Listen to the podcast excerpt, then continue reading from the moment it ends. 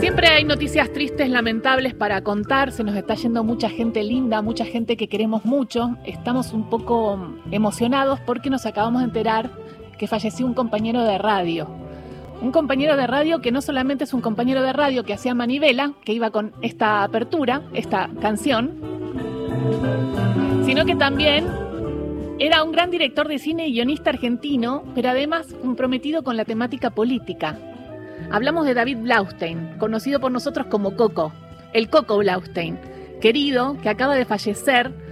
Él nació en 1953, así que tendría 68, y acaba de fallecer Coco Blaustein, Nada, digo, recordemos, con Coco estuvimos hablando cuando empezó con Se va a acabar, que lo estrenó, lo estrenó en la, televisión pública. Después en la televisión pública, que hacía este programa, Manivela acá en la radio. Pero además, para quienes no lo escucharon acá en Radio Nacional o, no lo conocen, sí lo van a conocer por un, un, gran documental que creo que abrió los ojos de muchos, al menos los míos, que es Cazadores de Utopías, en 1996. Después hizo Malvinas, Historias de Traiciones, hizo Botín de Guerra en el año 2000, también impresionante hizo Papá Iván, hizo Germán un mediometraje, hizo Porotos de Soja y se metió con todo el tema del, del, agro, y ahora también se había metido con todo el tema de los trabajadores, de la dictadura, y ahora y los delegados sindicales en Se va a acabar.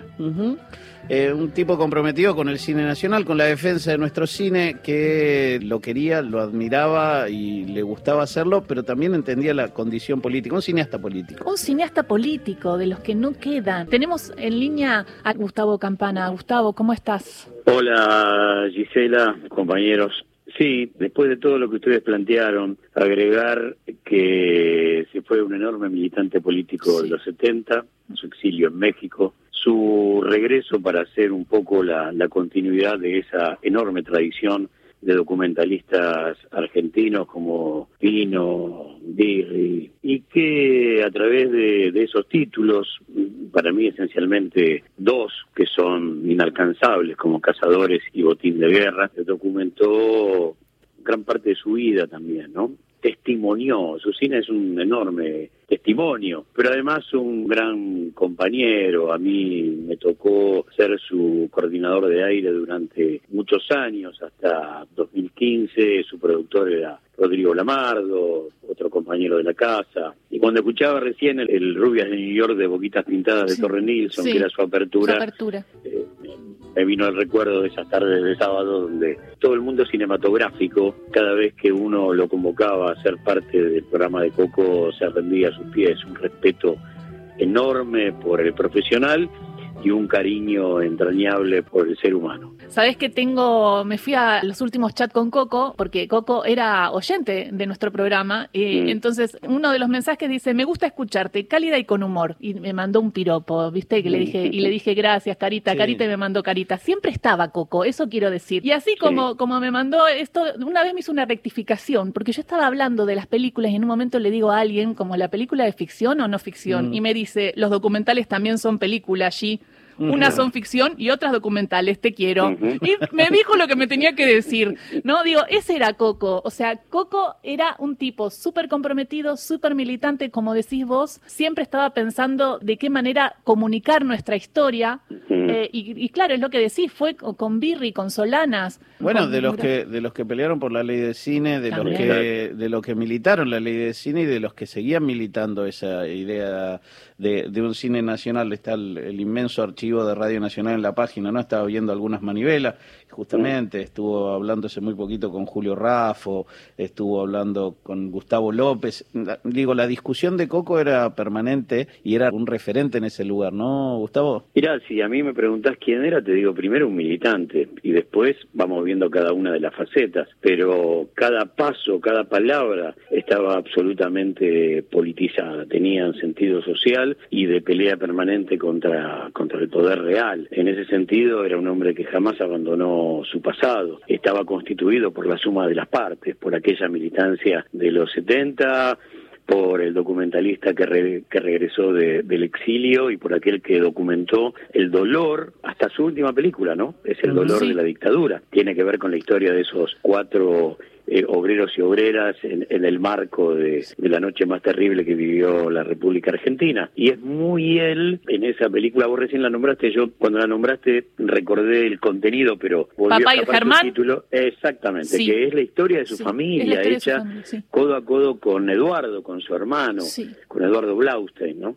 Por lo tanto, bueno, se fue parte del corazón de Radio Nacional porque nos acompañaba con escucha militante también. Y entonces, bueno, hablar con él era cambiar figuritas sobre qué estamos haciendo, qué no estamos haciendo, por dónde vamos. Y con él se contaba siempre en ese sentido, en el de la, el de la pelea cotidiana, porque de eso se trata, ¿no? También me, acuerdo un enorme defensor, obviamente, de la ley de medios y un enorme defensor de lo que fueron las políticas de Canal Encuentro, del Inca, de las miniseries de 13 capítulos que le daban tanto laburo a, a guionistas, actores, vestuaristas del interior del país cada vez que se montaba una producción en una provincia. Bueno, Coco basaba mucho su, su programa, te estoy hablando del programa 2013, 14, 15, en esas historias que para él eran batallas ganadas. Ay, hablamos de la muerte de David Blaustein. Coco se nos fue, director de cine, guionista argentino, amigo, tenía un programa, Manivela, mm. acá en Radio Nacional